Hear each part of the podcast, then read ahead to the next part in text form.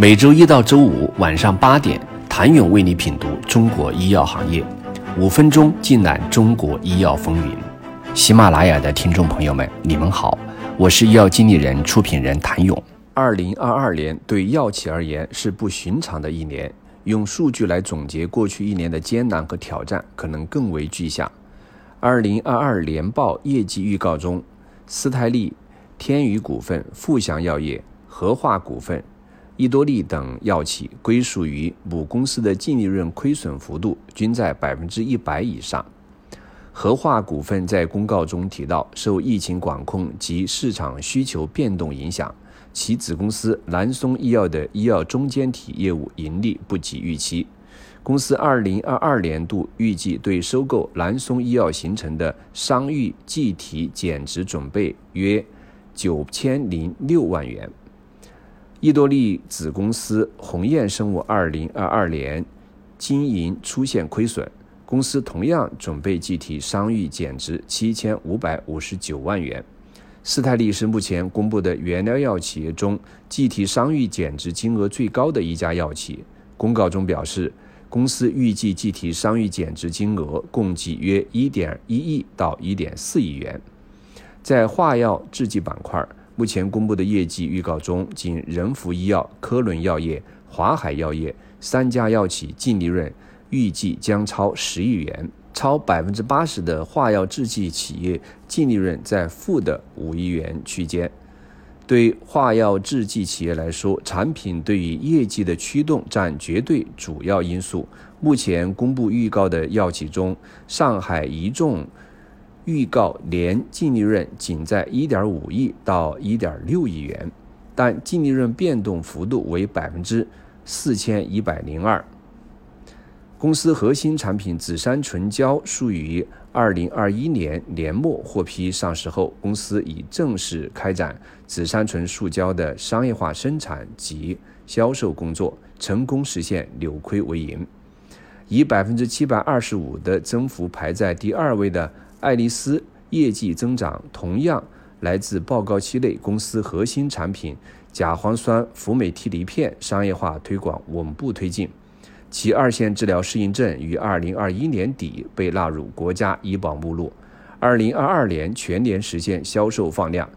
其一线治疗适应症于二零二二年六月获批，进一步带动产品销量。因此，二零二二年营业收入同比实现较大幅度增长。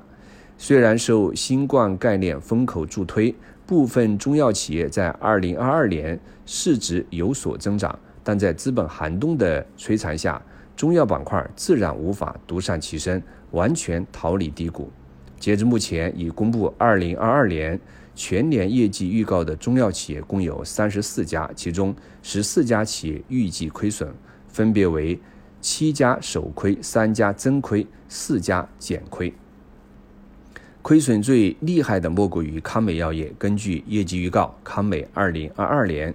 归属于上市公司股东的净利润为负的二十七点六亿，净利润同比下降百分之一百三十四。近年来，康美药业一直麻烦缠身，卷入 A 股最大造假案，还曾濒临退市，深陷各大诉讼。对于二零二二年业绩变动的原因，康美药业也直言表示，主要为受诉事项以及计提各类减值准备的影响。其次是步长制药，预计二零二二年亏损约十五到十九亿元，亏损额仅次于康美。这是步长自二零一六年上市以来业绩首次出现亏损。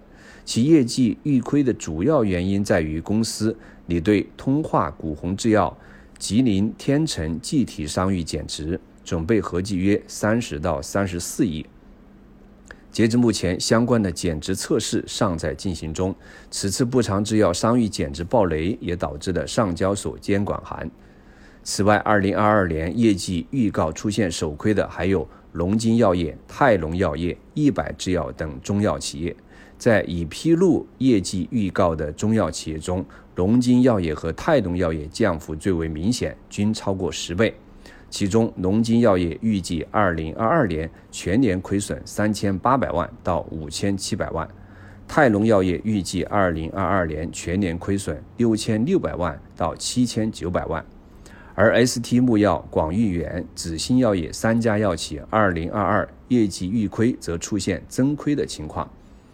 因人参产业闻名的紫鑫药业亏损最多，自二零一九年起，紫鑫药业亏损便逐步增大。单就二零二二年而言，也是烦扰不断。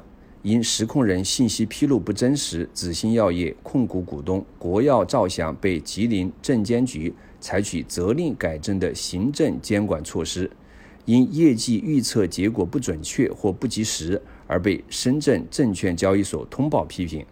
此外，年底还被爆出公司及子公司新增债务逾期等情况。